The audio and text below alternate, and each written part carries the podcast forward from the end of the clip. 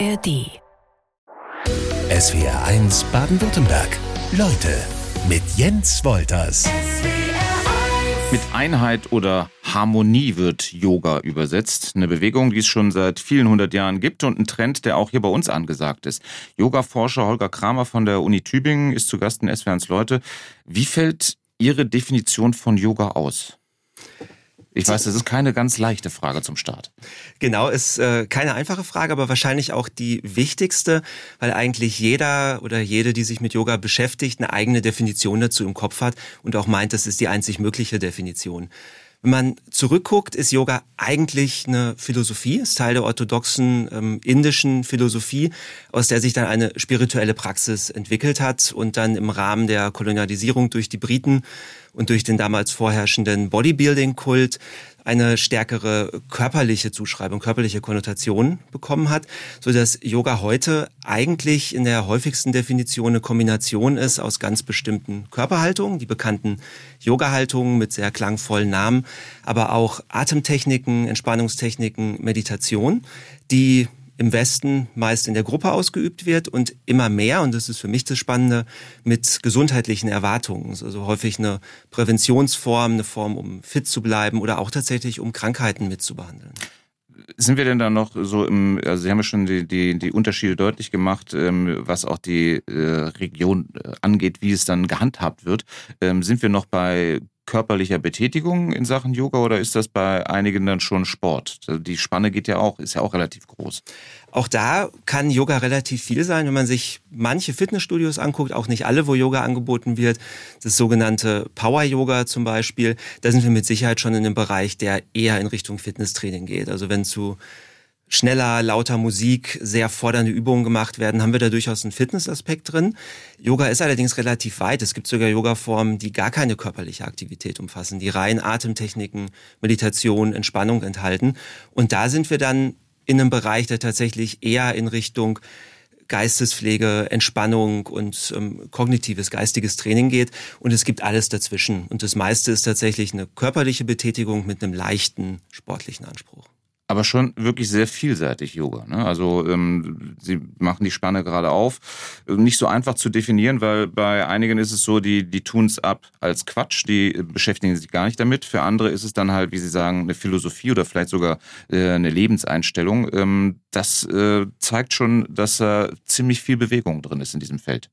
Absolut. Und Viele haben auch einfach Vorstellungen, die vielleicht durch irgendwelche Bilder, die man mal gesehen hat, getriggert werden. Sowohl die, die es als Quatsch abtun und für die es sehr stark esoterisch verbrämt ist, aber auch Menschen, die sehr unnatürliche oder übersteigerte Erwartungen haben, was Yoga tun kann. Auch da steckt oft nicht viel eigene Erfahrung dahinter.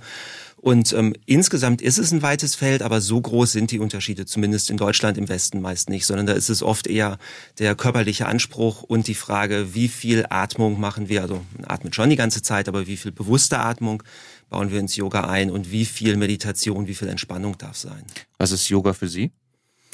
Ähm, für mich ist Yoga tatsächlich dieses breite Feld, was ich dargestellt habe. Es gibt einen spirituellen Aspekt, der im Yoga wichtig ist und den man auch nicht ganz vernachlässigen darf.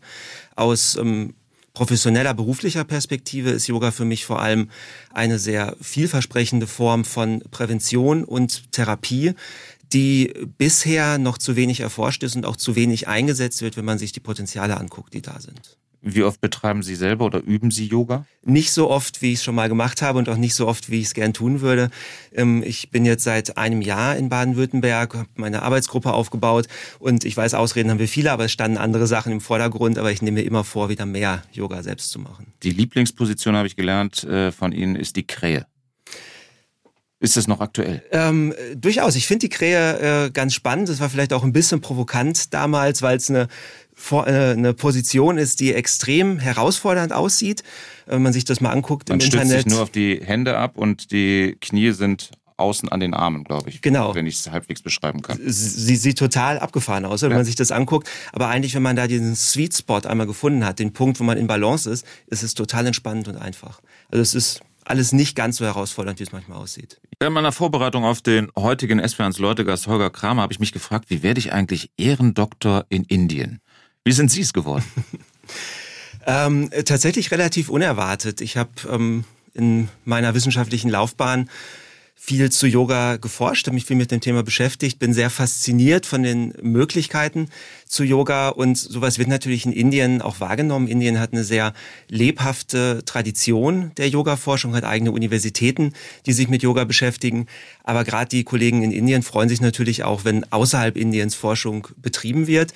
Und die SVYASA-Universität in Bengaluru ist halt tatsächlich an mich herangetreten und hat mir diesen Ehrendoktortitel angeboten, was mich dann natürlich sehr gefreut hat. Und was bedeutet das? Äh, regelmäßige Reisen nach Indien oder macht man das nicht mehr? Es sind mittlerweile regelmäßige Videoschalten nach Indien. Es sind regelmäßige Videoschalten nach Indien. Ich war tatsächlich noch nie in Indien. Ich bin sehr viel rumgekommen.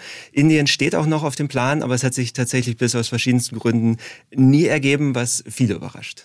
Das stimmt, allerdings, mich auch. Ähm, Sie haben ursprünglich Psychologie studiert. Ähm, was war da mal der Plan? Der ursprüngliche Plan, wie bei fast allen Psychologiestudierenden, war wahrscheinlich Therapeut zu werden. Dass ich gedacht habe, ich werde äh, Psychotherapeut.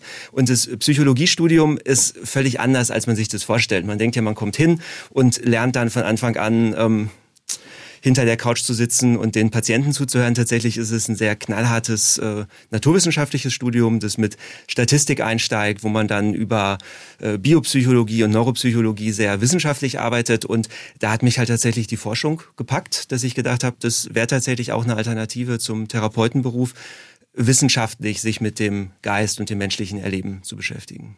So, und damit Sie äh, Yoga-Forscher werden konnten, hatten Sie dann irgendwann im Studium mal Nackenschmerzen. Genau, habe ich mir dann angeschafft dafür. Ich hatte relativ lange Nackenschmerzen tatsächlich. Ist was, was mich ähm, lange begleitet hat, wo eine Physiotherapie dann auch mal kurzfristig geholfen hat, aber man ändert dann natürlich auch seinen Lebensstil nicht so sehr. Und das Erste, was nachhaltig geholfen hat, war tatsächlich ein Yogakurs, wo ich mal hingegangen bin. Und das fand ich schon spannend, dass nach zehn Jahren dann diese Schmerzen tatsächlich deutlich besser werden, dass ich merke, meine Haltung verändert sich vielleicht auch, dass ich da da bewusster drauf achte, zusätzlich zu den anderen Wirkungen. Und dann hat es sich tatsächlich ergeben, dass ich das beides kombinieren konnte und an der Uni Duisburg-Essen eine Promotionsarbeit, eine Doktorarbeit über Yoga bei chronischen Nackenschmerzen anfangen konnte. Haben Sie seitdem noch Nackenschmerzen? Immer mal wieder, dass ich das schon merke, gerade wenn ich Stress habe, wenn ich angespannt bin. Und ich weiß jetzt aber auch, was ich dagegen tun kann. Nämlich äh, spezielle Übung oder ähm, ist es dann auch mehr Achtsamkeit? Das geht ja mit äh, Yoga einher. Ähm, tatsächlich ist es viel Achtsamkeit, dass ich einfach merke, wenn ich, wenn ich verspanne, wenn ich verkrampfe, dass ich das dann korrigieren kann. Und das ist auch was, was wir in den Studien festgestellt haben, dass es gar nicht nur der körperliche Aspekt ist auf der Matte, dass man da irgendwie die Muskeln entspannt, sondern dass viel damit einhergeht, dass man achtsamer mit dem Körper umgeht bewusster und auch öfter mal schaut, wie sitze ich gerade, verkrampfe ich eventuell. Das ist schon ein wichtiger Aspekt, dass man auch in den Alltag hinein Wirkung mitnehmen kann. Und da haben Sie sich gedacht, äh, wenn Yoga mir so helfen kann, dann äh, schaue ich mal, ähm, was das generell für eine Wirkung haben kann oder hat? Es gab damals schon ähm, eine relativ gute Forschung zu Yoga bei chronischen Rückenschmerzen. Und Nackenschmerzen ist gar nicht so viel weniger verbreitet als Rückenschmerzen. Dann meint man dann Schmerzen im unteren Rücken. Aber es gab keinerlei Forschung dazu, ob Yoga da auch helfen kann. Und aus meiner eigenen Erfahrung heraus, aber auch aus der Übertragung von den Rückenschmerzen, fand ich das erstaunlich, dass es da nichts zu gab. Und dann habe ich tatsächlich gedacht, das müsste mal untersucht werden. Die Matte ausrollen und bequeme Kleidung an, so gehe ich äh, selber in die Yogastunde, ob allein oder in der Gruppe. Aber wie läuft die Yoga-Forschung eigentlich ab? Das weiß Professor Dr. Holger Kramer. Er wird der Yoga-Forscher von Deutschland genannt. Nimmt man gerne mit so einen Titel, oder? Äh, man nimmt ihn gerne mit, man muss allerdings auch die Relation sehen, dass Yoga-Forschung in Deutschland ein sehr kleines Feld ist, wo nicht so viel geforscht wird. Aber es hört sich natürlich schön an. Allerdings. Ähm, wie kann ich es mir vorstellen in der Yoga-Forschung? Bequeme Kleidung, also Sie sitzen jetzt mir gegenüber, Jeans, Pullover, Hemd, das ist bequem. Ähm, so laufen Sie auch äh, tagtäglich rum. Ich laufe nicht in Yoga-Kleidung rum und mache auch während der Arbeit äußerst selten Yoga. Es ist ähm, tatsächlich funktioniert die Yoga-Forschung nicht anders als andere klinische Forschung, was die Arbeit angeht. Ich sitze äh, viel am PC, habe sehr viel Zoom-Meetings in letzter Zeit, immer wieder auch mehr jetzt äh, Live-Meetings mit echten Menschen. Und äh, wir führen natürlich Studien durch, wo wir uns ähm, grundsätzlich, aber tatsächlich auch an den Vorgaben der Medikamentenforschung ähm, orientieren, die natürlich entsprechend ein bisschen angepasst werden muss für Yoga. Und wichtig zu sagen ist, glaube ich, ähm, dass Ihre Forschung unabhängig ist, nicht irgendwie unterstützt von der Yoga-Industrie und ergebnisoffen. Genau, also das äh, sollte jede Forschung Forschung sein. Ist sie leider nicht immer, bei den meisten Kolleginnen und Kollegen natürlich schon. Und wir haben durchaus auch externe Finanzierung. Das hat jeder Wissenschaftler, ohne geht's heute nicht mehr. Aber wir sind nicht durch die Yoga-Industrie, nicht durch Interessensverbände finanziert. Und es ist für mich durchaus auch spannend zu sehen, wenn es Erwartungen gibt, wo Yoga helfen soll, wenn Studien zeigen, das stimmt gar nicht. Das ist auch ein spannendes Ergebnis und das nehme ich auch gerne so an. Jetzt haben wir von Ihnen schon gehört, dass Yoga bei den eigenen Nackenschmerzen geholfen hat, grundsätzlich gegen Stress kommt jetzt für mich auch nicht so überraschend, ähm, weil es ja wirklich so eine entschleunigende Wirkung auch hat. Ähm, aber bei Rheuma, Diabetes, Depressionen kann Yoga auch helfen. Warum? Genau, ähm, Stress und äh, muskuloskeletale Schmerzen, das sind so ein bisschen die low-hanging fruits. Also das überrascht jetzt keinen, dass es da helfen kann. Ähm, tatsächlich ist es bei Rheuma zum Beispiel so, dass man automatisch dazu neigt, als Betroffener oder Betroffener sich zu schonen, was aber das Falscheste ist, was man tun kann. Also man geht mittlerweile davon aus, dass eine sanfte Bewegung, die auch zum Beispiel die Gelenke stimuliert, ähm, ohne sie zu sehr zu überanstrengen, auch eine positive Wirkung hat bei rheumatischen Erkrankungen, bei Verschleiß oder auch bei Arthritis. Und Yoga ist da eigentlich ein ziemlich gutes Beispiel, wie man Gelenke in Aktion bringen kann, ohne sie zu sehr zu fordern. Und Yoga kann halt auch sehr gut angepasst werden. Wenn man nicht mehr im Stehen zum Beispiel Sport treiben kann, kann man Yoga auch im Sitzen machen. Und die Entspannungsübungen helfen da auch noch zusätzlich. Ähm, bei Diabetes oder Bluthochdruck haben wir stark eine Wirkung wahrscheinlich über die stressreduzierende Wirkung, dass wir da einfach ein Ergebnis haben, wenn wir zu viele Stresshormone, zu hohe Ausschüttung an Stresshormonen im Körper haben, dass unser Stoffwechsel auch ein Stück weit aus der Balance geraten kann. Und Yoga wirkt relativ stark darauf ein, dass wir sowohl zentral im Gehirn als auch in der Peripherie im Nervensystem einen Ausgleich wieder hinbekommen, mehr zu einer Entspannungsreaktion des Körpers und darüber auch auf den Stoffwechsel einwirken wirken können. Und ähm, bei Diabetes, noch mehr zum Beispiel bei Bluthochdruck, haben wir eine sehr gute Studienlage, dass wir da eine positive Wirkung erwarten können. Und Sie haben mit Ihrem Team auch herausgefunden, begleitend zu einer Krebstherapie, dass Yoga da auch wirkt. Genau, sind wir nicht die Einzigen, die das erforschen. Wir haben dabei einiges zu gemacht. Und hier ist ganz wichtig das Wort begleitend. Also es hat keiner die Vorstellung, dass wir Krebs behandeln können mit Yoga. Ähm, da gibt es halt von der konventionellen Medizin sehr wirksame Methoden, die auch unbedingt gemacht werden sollten. Gleichzeitig hat die Erkrankung, aber auch zum Beispiel die Chemotherapie eine starke Symptomatik, die mitkommt, die begleitend ist. Es gibt häufig eine sehr starke Erschöpfung, Ängstlichkeit, Depressivität, eine körperliche Symptomatik. Und da ist Yoga tatsächlich sehr wirksam. Und es gibt eine Arbeit, die tatsächlich zeigt, dass bei einer chronischen Erschöpfung, der sogenannten Fatigue, die bei Krebs sehr häufig ist, Yoga wahrscheinlich das wirksamste Verfahren ist, die wirksamste Einzelintervention, die wir haben, um die Betroffenen wieder zu aktivieren und über diese Fatigue hinwegzukommen. Aber auch bei einer psychischen Symptomatik, bei anderen Begleiterscheinungen, bei Wechseljahrsbeschwerden, die häufig bei Brustkrebsbehandlung auftreten, können wir von Yoga tatsächlich eine positive Wirkung erwarten. Die langanhaltenden Symptome nach Corona, Kopfschmerzen, Konzentrationsschwierigkeiten oder auch Schlafstörungen oder das schon eben von Ihnen Holger Kramer angesprochene Fatigue-Syndrom, eine chronische Erschöpfung. Ähm, haben Sie in der Yoga-Forschung auch ähm, mal begutachtet und sich damit beschäftigt und sind äh, zu welchem Ergebnis gekommen, dass es eine intensivere Arbeit äh, äh, bedarf, dass man sich darum kümmert? Ähm, Genau, also Fatigue ist halt ein Bereich, der im Yoga relativ gut erforscht ist.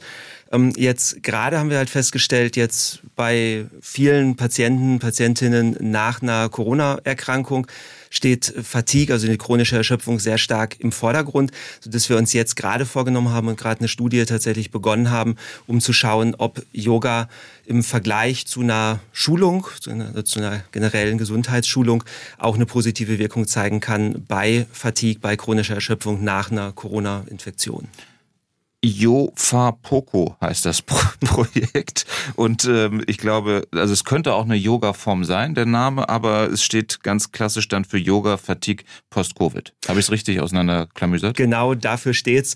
Man kürzt gerne ab, um sich dann auch im Alltag ein bisschen kürzer drüber unterhalten zu können. Und es ist tatsächlich unseres Wissens nach die erste Studie, die sich mit diesem Problem beschäftigt.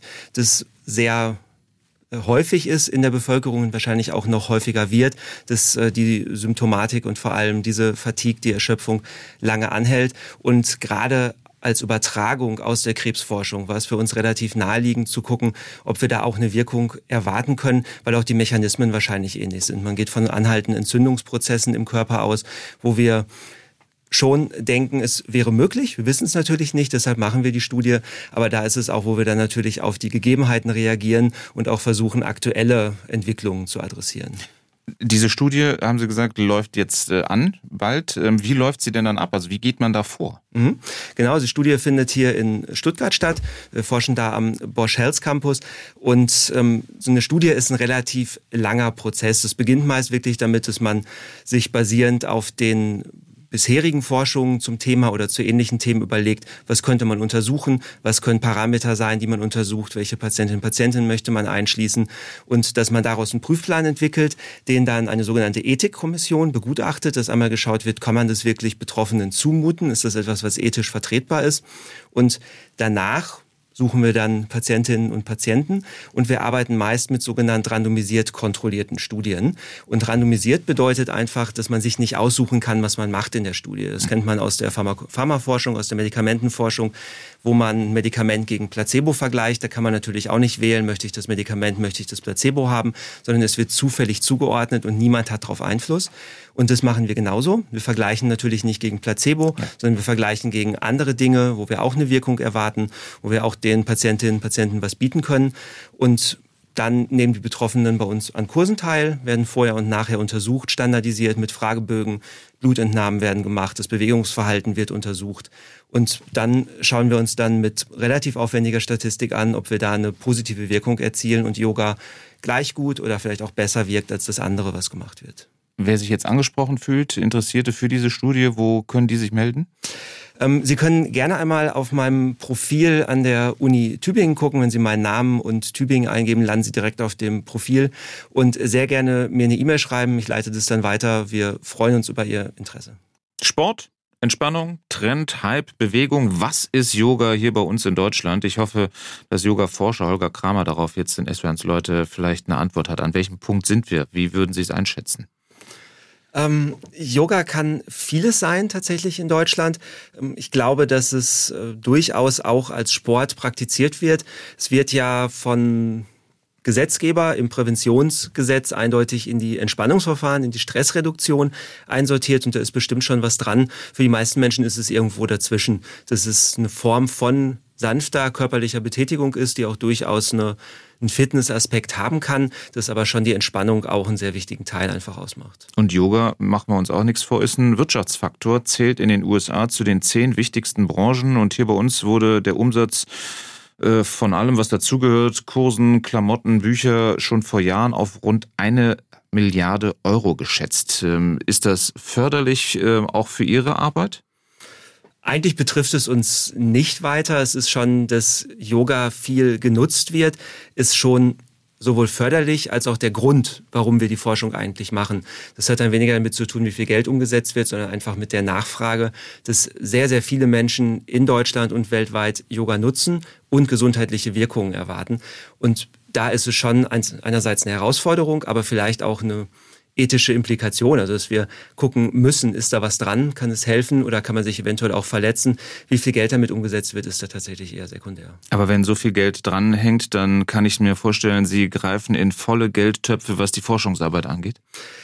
Tatsächlich nicht. Ähm, wir möchten auch gar nicht unbedingt Industriegelder haben. Die Unabhängigkeit ist da extrem wichtig, wie in allen Bereichen, dass wir natürlich, wie wir eben schon angesprochen haben, ergebnisoffen forschen und auch durchaus begrüßen, wenn wir Erwartungen auch mal widerlegen können, dass wir auch durchaus sehen, es funktioniert nicht immer. Das ist schwieriger, wenn man Abhängigkeiten schafft. Was schön wäre, wäre, wenn man ein bisschen mehr staatliche Forschung hätte, äh, staatliche Förderung, Entschuldigung, für die Forschung, dass man da auf mehr Gelder zurückgreifen kann. Ich kann mich nicht beklagen, wir können unsere Forschung gut machen, aber man ist schon auch darauf angewiesen, dass man von extern unterstützt wird, zum Beispiel wie für die Jofapoko-Studie, die wir angesprochen haben, dass wir eine Unterstützung durch eine Stiftung bekommen.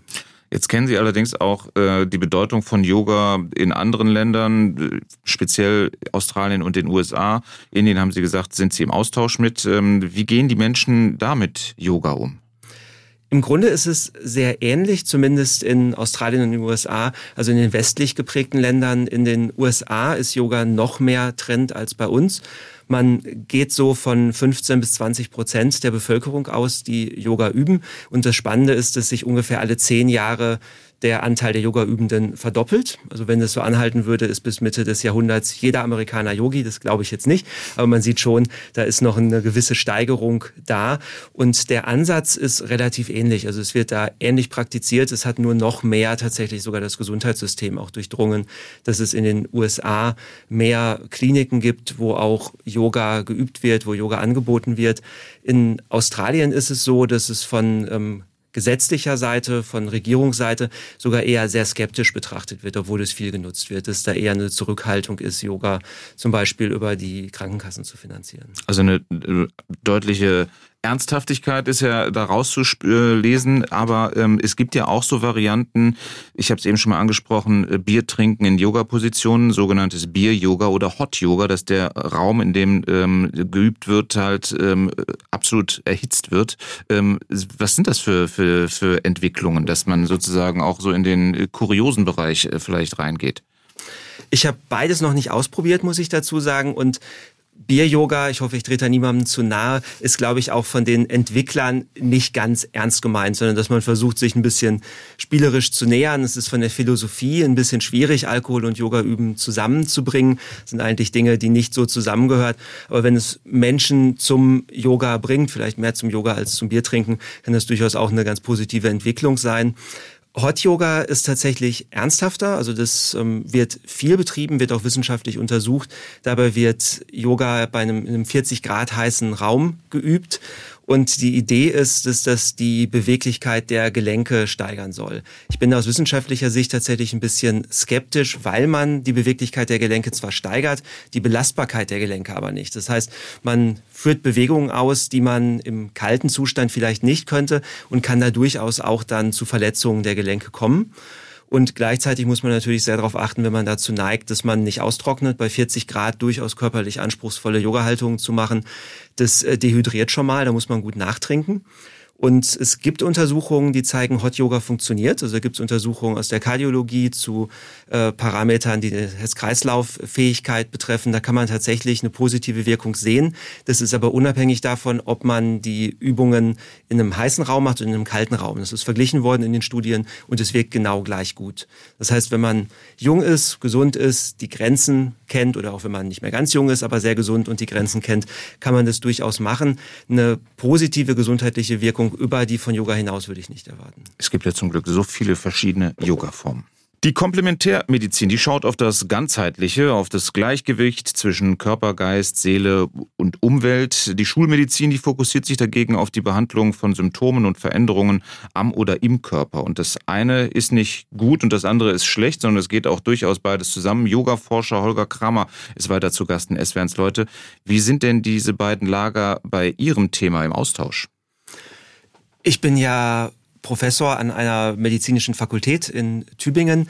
Und natürlich haben wir da einen sehr engen Austausch auch mit den anderen Kolleginnen und Kollegen und ich muss sagen, ich bin sehr wohlwollend und mit sehr wenig Skepsis aufgenommen worden, was mich sehr freut und es gibt immer mehr Annäherung. Es gibt natürlich in der Komplementärmedizin Verfahren, die etwas skeptischer betrachtet werden. Es gibt Verfahren, wo die Türen ein bisschen weiter offen sind, wie zum Beispiel bei der Akupunktur, die sich da auch sehr stark reingearbeitet hat und durch gute Studienlagen zeigen konnte, da ist tatsächlich was dran, das kann man machen und die jetzt ja in weiten Teilen schon fast etabliert ist in der konventionellen Medizin. Und beim Yoga ist es so, dass manche das vielleicht nicht ganz ernst nehmen, das äh, mehr so ein bisschen als Hobby betrachten und weniger als Therapie. Aber es gibt gar nicht so viel Widerstand dagegen, weil sich doch viele vorstellen können, wenn man Körperhaltung einnimmt, wenn man bestimmte Atemtechniken macht, dass da was passiert im Körper. Aber Akupunktur ist ja schon ein ganz gutes Beispiel und die Entwicklung, ähm, wie sie den Platz gefunden hat äh, bei uns auch in der, in der, in der Medizin oder im medizinischen Bereich, haben Sie tatsächlich dann, höre ich das so raus, um äh, Akzeptanz hier und da aber auch noch zu kämpfen in Sachen Yoga-Forschung?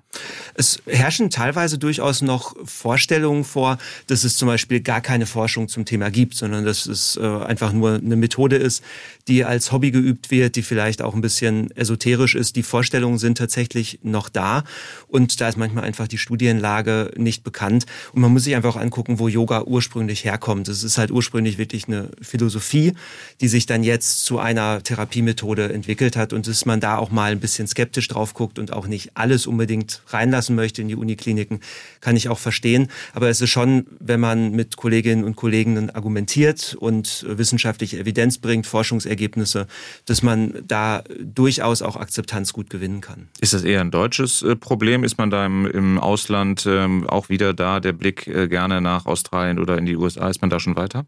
In den USA ist man schon ein Stück weit weiter. Da spielt natürlich auch so ein bisschen das amerikanische Gesundheitssystem mit rein. Da geht es weniger darum, zum Beispiel eine Kassenzulassung für Therapien zu bekommen, weil einfach das Kassensystem ganz anders aufgebaut ist in den USA. Dadurch gibt es da eventuell leichter Zugang in den Bereich. In Deutschland spielen dann oft auch monetäre Interessen da eventuell mit. Ähm, Deutschland ist so im Mittelfeld, würde ich sagen. In den Australien gibt es eher eine Bewegung vom Gesetzgeber auch her, die sich so ein bisschen gegen Komplementärmedizin positioniert. Und Deutschland ist eher skeptisch, aber offen. Dass wenn man Beweise und Nachweise bringen kann, da auch durchaus reinkommt. Welche Entwicklung würden Sie sich wünschen?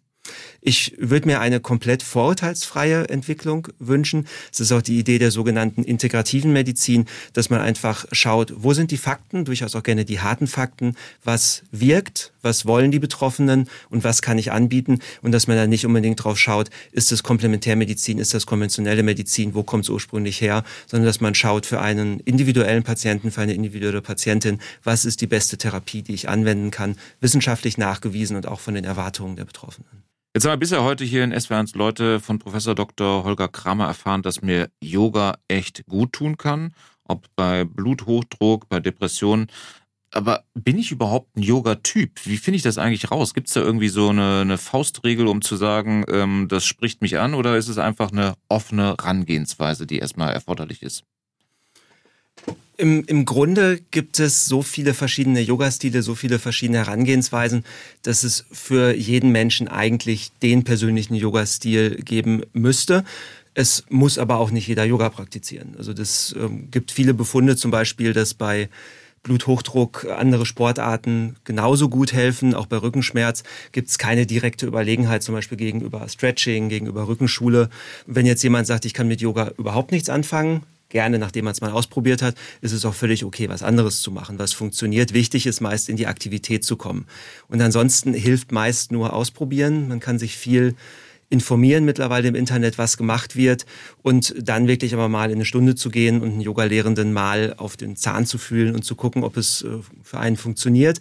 Und was ganz wichtig ist, tatsächlich vorhandene Einschränkungen aber auch anzusprechen und nicht zu versuchen, alles, was zum Beispiel in der Stunde gemacht wird, mitzumachen. Das erhöht einfach die Verletzungsgefahr. Das heißt, wenn ich ähm, schon weiß, dass ich in bestimmten Bewegungsbereich Schwierigkeiten bekommen kann, das vorher schon anmerken. Unbedingt. Das, äh, und auch nicht irgendwie einen Druck aufbauen lassen, dass ich irgendwas schaffen muss. Yoga lässt sich immer anpassen und variieren, dass ich wirklich nur das umsetze, was geht. Und das vorher einmal zu besprechen, ist mit Sicherheit hilfreich und die allermeisten Yoga-Lehrenden werden das praktizieren. Und wenn man beginnt, äh, noch ein ganz wichtiges Ergebnis aus der Forschung, man sollte wirklich Yoga erlernen mit einer Yoga-Lehrenden, mit einem Yoga-Lehrenden und nicht rein aus Videos im Internet zum Beispiel. Wenn man Yoga einmal kann, ist das total in Ordnung, es ist ein gutes Medium, aber das Erlernen ist tatsächlich, um die Verletzungsgefahr zu reduzieren, wichtig, das mit einem Menschen zu tun. Sie legen Wert darauf, dass Sie Wissenschaftler sind und kein Yoga-Lehrer, aber haben gerade schon gesagt, dass es so viele verschiedene Formen gibt. Gibt es vielleicht eine, eine, Hilfestellung für diejenigen, die sich jetzt heute durch unsere Sendung so ein bisschen angesprochen fühlen und sagen, auch ich möchte es mal ausprobieren, was man da ähm, sozusagen, wie man es angehen könnte? Es ist schwierig, weil alleine auch schon der Begriff Yoga-Lehrer, Yoga-Lehrerin kein geschützter Beruf ist, so dass man dann nie so genau weiß, wie ist der oder diejenige, wo ich hingehe, ausgebildet. Was tatsächlich hilft, ist, sich zu orientieren, wenn es Menschen sind, die eine Ausbildung bei den großen Berufsverbänden haben. Ähm, Gibt es internationale und nationale Berufsverbände, die zertifizieren, die zum Teil sehr, sehr anspruchsvolle Curricula haben, die absolviert werden müssen. Und da kann man dann zumindest davon ausgehen, dass eine gute Ausbildung dahinter steht. Und ansonsten ist es einfach, sind die Vorstellungen so verschieden. Und ich würde auch ruhig mal mehrere Sachen ausprobieren. Gerade wenn man in Großstädten lebt, gibt es viele Yoga-Studios, dass man sich mehreres Mal anschaut, guckt, passt das Ganze, ist es das, was ich möchte und dann einfach mal schaut, ob es tatsächlich das ist, was ich suche. Das wüsste ich jetzt auch nicht, wie man das umgehen könnte. Ich tue mich auch im, im Laufe der Sendung, habe ich das festgestellt, so ein bisschen schwer damit, ähm, Yoga einzusortieren, wie ich es bezeichne. Ich würde es jetzt mal als Freizeitbeschäftigung vielleicht ja ähm, erstmal deklarieren. Äh, und das Angenehme finde ich, dass es halt eben keinen Wettbewerb so wie im Sport gibt und der, der Ehrgeiz vielleicht ein bisschen hinten angestellt ist. Ich muss ja auch nicht irgendwann mal die Krähe können. Also die Position hat mir eben schon angesprochen, sondern es ist alles eine recht lockere Herangehensweise. Absolut. Und ähm, ich habe natürlich beruflich ein bisschen anderen Blick drauf als Präventions- oder Therapiemaßnahme. Aber auch da ist es fast noch mehr, als wenn man es als Freizeitbeschäftigung sieht, dass es überhaupt nicht darum geht, irgendwas zu können. Und viele Menschen, die sich auch ein bisschen scheuen, Yoga auszuprobieren, die haben dann halt den Kopfstand im Kopf, die, die Krähe, den Lotussitz, den Sie auch schon angesprochen hatten. Und äh, darum geht es natürlich erst recht nicht, wenn man gesundheitliche Wirkungen erreichen möchte, sondern darum, eine ausgleichende ähm, Bewegung und Entspannung und Atemtechnik zu erlernen, die einfach positive physiologische äh, Dinge einleitet. Und das erreiche ich natürlich nicht, indem ich mich überfordere. Und wichtig, glaube ich, auch bei äh, allen Aspekten Achtsamkeit, Atmung, Konzentration, Bewusstsein für den Körper. Ich muss, wenn ich anfange mit Yoga, nicht mal ein ganzes Leben auf links krempeln. Überhaupt nicht. Das ist, wenn wir uns die Studien anschauen, wird für gewöhnlich ein bis maximal zweimal pro Woche Yoga geübt über einen gewissen Zeitraum. Das sind dann so 60 bis 90 Minuten. Und meist gibt es dann noch die sogenannten Hausaufgaben äh, oder eher die Bitte, zu Hause vielleicht auch noch mal was zu tun. Aber das ist dann vielleicht zwei bis dreimal pro Woche, um eine Wirkung zu erreichen. Und zum Teil stellen sich dann noch Veränderungen ein, dass ich ein bisschen mehr auf meinen, meinen Körper achte eventuell. Aber es geht überhaupt nicht darum, jetzt äh, da irgendwie eine Philosophie oder einen Lebensstil irgendwie überzustülpen, sondern es geht tatsächlich einfach darum, was zu tun ähm, wo wir positive Wirkungen sehen oder in den Studien geht es darum zu untersuchen, ob es diese positiven Wirkungen gibt. Und im Idealfall hat man einen gesundheitsförderlichen Lebensstil insgesamt und ob das jetzt aus dem Yoga kommt oder woanders her, ist da relativ sekundär. Yoga verändert das Leben, heißt es ganz bescheiden. Ob das grundsätzlich gilt, weiß ich nicht, aber ähm, was unseren SW1 Leute Gast angeht, Holger Kramer, kann ich schon sagen, ihr Leben, weil das ihre Forschungsarbeit ist, hat es dann durchaus verändert. Auf jeden Fall. Also Yoga ist nicht mein einziger Forschungsbereich. Wir forschen auch zu anderen, vor allem nicht medikamentösen Verfahren. Aber Yoga ist schon was, was mich von Anfang an, von den ersten Projekten bis jetzt begleitet hat und auch eins der spannendsten Forschungsfelder. Und das prägt einen natürlich schon. Und es interessiert die SW1-Hörerinnen und Hörer. Ähm, Anne hat geschrieben, danke für dieses interessante Thema. Und sie fragt Sie, Herr Kramer, kennen Sie Lach-Yoga und was halten Sie davon? Ich kenne Lach-Yoga. Das ist eine Methode, die Yoga-Haltungen mit einem bewussten Lachen verbindet, was zuerst eher ein bisschen gestellt ist und in der Zeit natürlicher werden sollte. Ähm, das gehört durchaus auch zum großen Kanon des äh, Yoga und der Yoga-Form eher so ein bisschen am Rand, aber es gibt auch Studien, die durchaus zeigen, dass auch Lach-Yoga zum Beispiel bei Krebspatienten zur Bewältigung von psychischen Belastungen positive Wirkungen haben kann. Es ist nicht mein Stil, aber wenn sich jemand davon angesprochen fühlt, kann es durchaus auch eine Sache sein, wo es Studien zu gibt. Zum Thema Yoga und Diabetes hat SW1-Hörerin Ute eine Frage. Beziehen sich diese Studien, die wir eben besprochen haben, auf Diabetes Typ 1 oder 2 und welche Wirkung hat Yoga speziell auf langjährigen Diabetes Typ 1? Tatsächlich beziehen sie sich leider fast ausschließlich auf Typ 2 Diabetes, wo man eine positive Wirkung auf den äh, Blutzucker und auch auf den HB1C-Wert ähm, zum Beispiel sehen kann und ähm, da durchaus in vielen Bereichen eine positive Wirkung sieht. Beim Typ 1 Diabetes gibt es sehr, sehr wenig Forschung, die ist auch qualitativ nicht hochwertig, ähm, so dass man da keine wissenschaftlich basierte Aussage treffen kann. So dass es wirklich eine Einzelfallentscheidung wäre, die man mit der behandelnden Ärztin, dem behandelnden Arzt absprechen sollte, wie jede körperliche Aktivität. Forschungstechnisch kann man leider nichts dazu sagen. Wir hatten es eben unter anderem auch vom Bier-Yoga, was Sie so ein bisschen in Frage gestellt hatten. Ähm, Susanne Groll hat das vielleicht, äh, oder Grühl aus Stuttgart hat das vielleicht angesprochen. Sie fragt, darf während Yoga-Übungen überhaupt getrunken werden oder beeinflusst das den Stoffwechsel negativ? Unabhängig vom Bier ähm, darf natürlich beim Yoga getrunken werden. Es gibt ähm, Ideen, dass das nicht gemacht werden soll. Und ich denke, die, der Hintergrund ist, dass äh, es beim Yoga natürlich auch außerhalb der Entspannungs- und Atemtechniken nicht darum geht, irgendwie Sport zu machen, sondern bewusst bestimmte Körperhaltungen einzugehen. Und wenn man dann ständig trinkt oder den Raum verlässt, sich hin und her bewegt, kann da die Konzentration ein Stück weit verloren gehen. Wenn man durstig ist, und Yoga kann durchaus anstrengend sein, dann beeinflusst es den Stoffwechsel eher positiv, wenn man dann trinkt. Und Rolf Müller aus der Schweiz, aus Oberutzwil, hat sich gemeldet. Ähm, ich bin ein etwas übergewichtiger Mit-50er. Ich äh, gehe wöchentlich ins Yin-Yoga und bin der Ansicht, dass dieser Kurs das Beste ist, was ich je angefangen habe. Danke für die Sendung über Yoga. Grüße aus der Schweiz. Also das bestätigt sie doch auch nochmal darin, dass das ähm, Feld durchaus spannend und interessant ist und ähm, äh, gesundheitsfördernd. Vor allem bestätigt es auch, dass viele Vorurteile des Yoga nur für junge, schlanke, fitte Drahtige. Menschen mhm. geeignet wäre, dass, dass die nicht unbedingt gelten müssen und dass man nur den oder die richtige Lehrenden finden muss, um es dann anwenden zu können und wenn man dann äh, die richtige Methode findet, das natürlich eine gute Sache sein kann. Und eine Bestätigung für Ihre angehende Forschung äh, kommt von Annemarie Faber aus äh, Unterreichenbach. Äh, hallo, ich hatte März 2020 eine heftige Corona-Infektion. Post-Covid wurde diagnostiziert. Durch viele Waldwanderungen, bewusstes Atmen und seit sechs Monaten auch Yoga-Übungen sind die Beschwerden deutlich besser geworden. Ich finde es sehr wichtig, dass bewusstes Atmen und Entspannen zu erlernen ist. Das ist eine sehr schöne Rückmeldung und das ist halt auch meiner Auffassung nach wichtig und das zeigen auch Forschungen, auch physiologische Grundlagenforschung, dass die Atmung und die Meditation durchaus ein wichtiger Bestandteil des Yoga ist und nicht nur ein Anhängsel. Und Aufenthalte in der Natur sind natürlich auch ein nachgewiesen hochwirksames Verfahren bei verschiedenen Beschwerden. Holger Kramer, vielen Dank, dass Sie hier waren. Vielen Dank für die Einladung. SWR 1 Baden-Württemberg. Leute der Woche. Wir nehmen uns die Zeit.